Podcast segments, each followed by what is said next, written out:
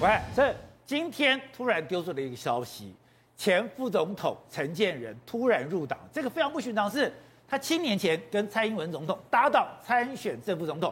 如果你要入党，你在那个时候就可以入党哦。对，所以那时候一直保持无党籍，后来你卸任也是无党籍，那你为什么在这个时刻？刚刚讲吴董讲的，你要么就是你要参与选举。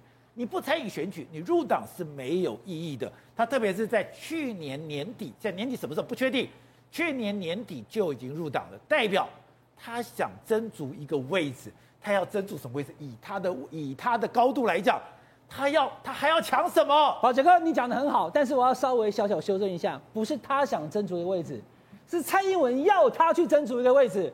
大仁哥根本没有想，蔡总统要他干嘛？对啊，是总统逼他入党的哦。讲逼不好意思啊，总统力劝他入党的、啊。宝杰哥，这个照片挑的太好了。我们今天的制作人，你看他把赖清德后面有点懵掉，在看大人哥的这个照片，这个神韵太好了哦。再多拍三秒钟，忍者无敌呀、啊！大人哥在民进党根本没有敌人，因为他无害，他们要干嘛？我为了成就蔡总统，我还可以让出来第二任的副总不要当，对不对？他过去在卫生署的时候，在疾管局的时候，在任何场合，甚至他跟蔡总统搭档选副总统，他都不是民进党啊！啊，基本上突然加入民进党干嘛？对，哇！结果我跟大家讲，很多人说，是不是要选台北市长？是不是要当行政院长？被生气了，要选二零二四。哦，我先跟大家讲，一个一个跟大家报告哈。选台北市长，你算你算一下那个时间，去年的年底提出申请，哎，按照流程走哦。宝杰哥，我们今天讲话的时候。台北市党部还在审，说二月二十五号才会有一个审核会，所以他现在还不是哦。那如果还不是的话，年底来得及选台北市长吗？哎，看一下可以，因为这一次的台北市六都谁决定？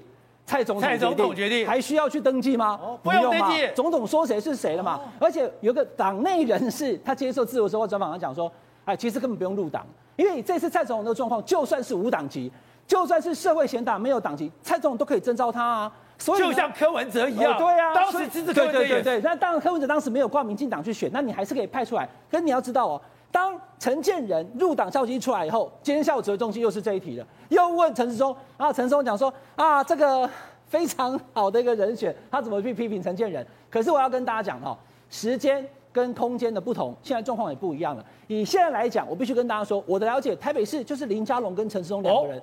二选一了嘛？林佳龙跟陈时中。对，林佳龙跟陈时中现在目前进到短兵相接的一个阶段。本来陈时中觉得说凉凉的许哇，而且他确实有全国知名度，难怪今天有一个民调出来。我说怎么会有个民调？怎么都有都有林佳龙？林佳龙还有赢陈时中。对，林佳林佳龙现在目前在台北市看起来他并没有排除选台北市的选项，可是他的民调必须要赢陈时中，而且要赢够多。那陈时中的问题就我刚刚跟大家讲的，你必须要控制住疫情。所以他除了看到微光之后，他加码说要看到亮光。那这种状况之下，林佳龙跟陈时中台北市来讲，其实都相对强，不是陈建仁不强，可是似乎不需要用他出马。不用到陈建仁。但我要跟这个观众朋友报告说，宝杰哥他去年蔡总统劝他的时候，或许他还没有那么底定，林佳龙也还没表态。还有一个关键点，对，今天不管陈时中，不管林佳龙，都是我蔡英文的人。对，我就不管这两个人谁上谁下，都会听我蔡英文的。那我干嘛要搞一个陈建人进来？好，宝杰哥讲到重点了。陈时中也听蔡总统的话，那林佳龙也跟蔡总统关系不错，那何必对不对？好，那有人跳下去了，那不是台北市长哦，那会不会是行政院长？行政院长是不是要换那个陈建仁来当？那我跟大家讲哦，行政院长不需要进民进党籍啊。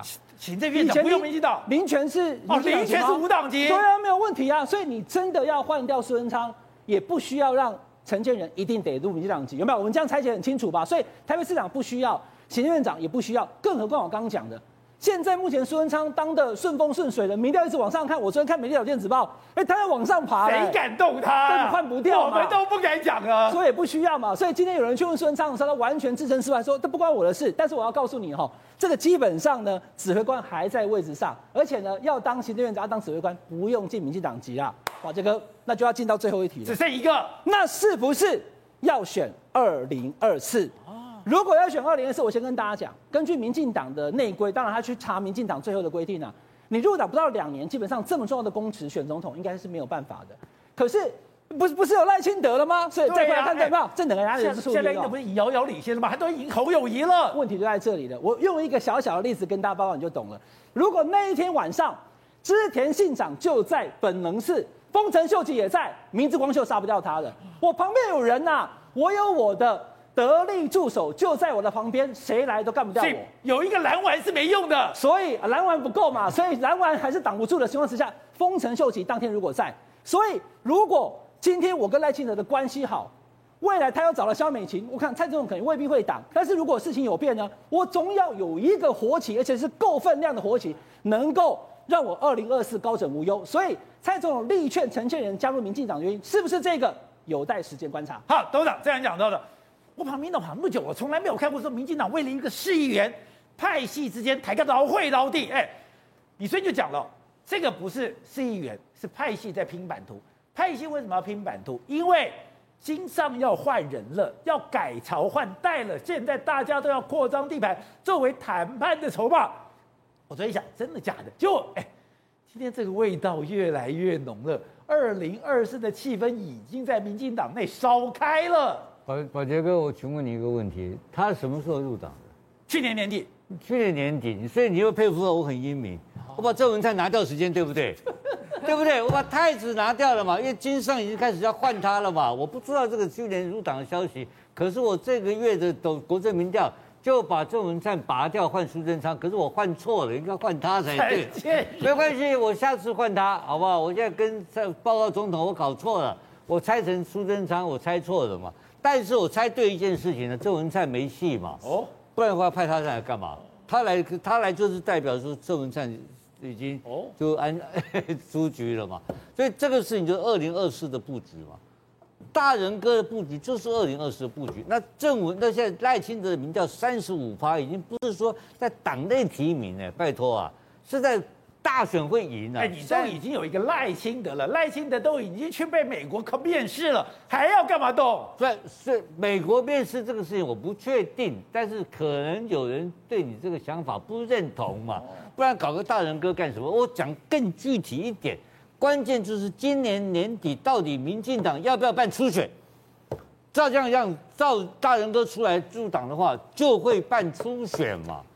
所以办不办初选是核心问题哦。民进党没有，民进党选举办法里面没有规定每一次都办初选哦。大有大部分选举是用征召的哦，或是协调党内派系讲好，我们就全代会通过每因为通过每一次不同的选举办法。我现在讲的叫做总统选举办法，一定是在二零二二、二零二三的年初要提出来嘛。那这个办法提出来有没有初选是关键问题啊。如果总统这一次。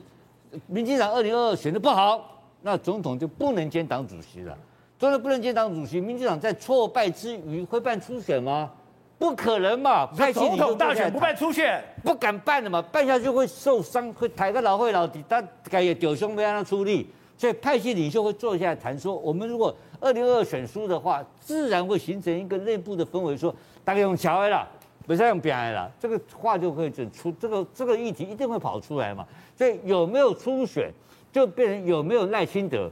如果有初选，就不见得有赖清德；没有初选，就一定是赖清德。讲白了就是这个情，就这个情况。好，那我们现在过来讲，蔡总统如果赢了，一定办初选嘛。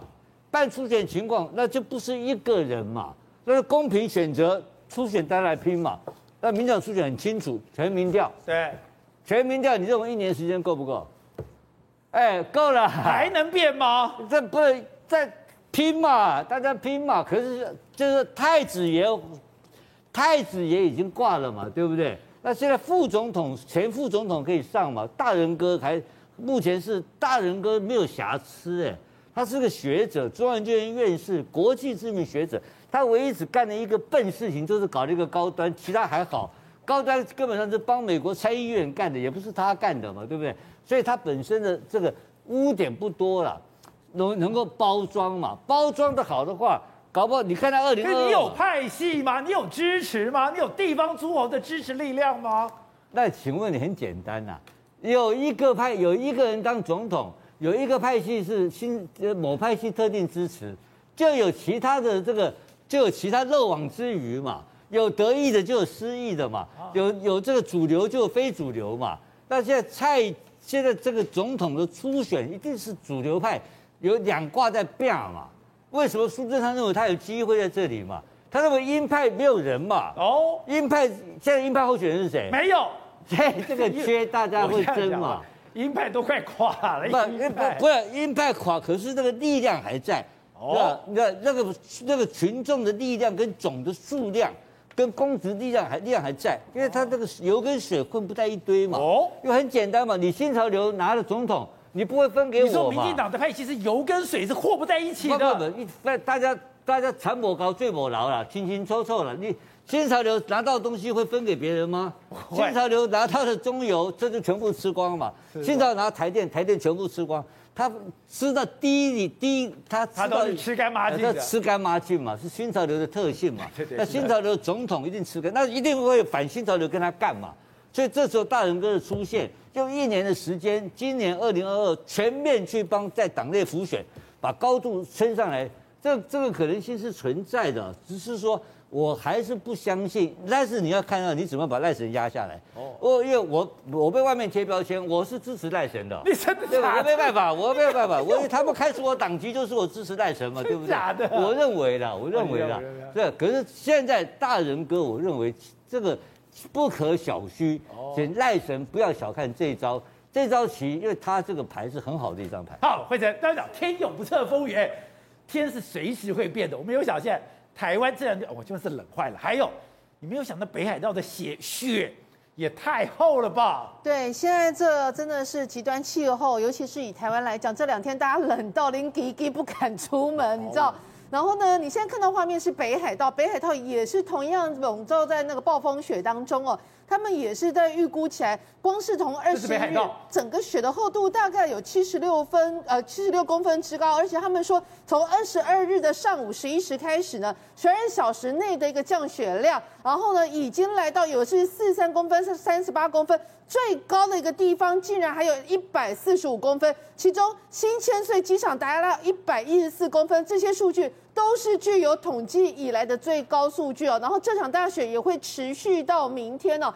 那整个大大风雪状况，车子都被掩埋了。对，整个大风雪的状况导致什么样呢？就是 JR 的北海道线已经宣布哦，整个境内大概有九百七十一班列车全部都行驶哦。那负责北海道那七个机场营运的公司也表示，光是今天早上九点哦，就已经有一百三十九架的一个航班停驶哦。那在这个刚刚你提到的一个公路上，你知道很可怕，在去昨天二十一日的上午七点二十分，竟然有二十辆车车子的一个追撞，造成一辆一人死亡，七人轻重伤。而在后事故波及之后，有大概一百辆车全部都卡在现场。然后呢，你就知道这个卡在现场状况，现在雪还是一样这么厚的情况下，其实它所衍生出来后面后续的一个安全上，其实是备受大家的这个关心哦。那现在你就想说，整个很多人都持续卡在雪里面，然后也让人家讲说，现在这个救灾赶快出动这样子的车子，把这个残雪，希望可以尽速在晚上之前把这个所有卡在那个路上车子，让他们可以平安顺利离开哦。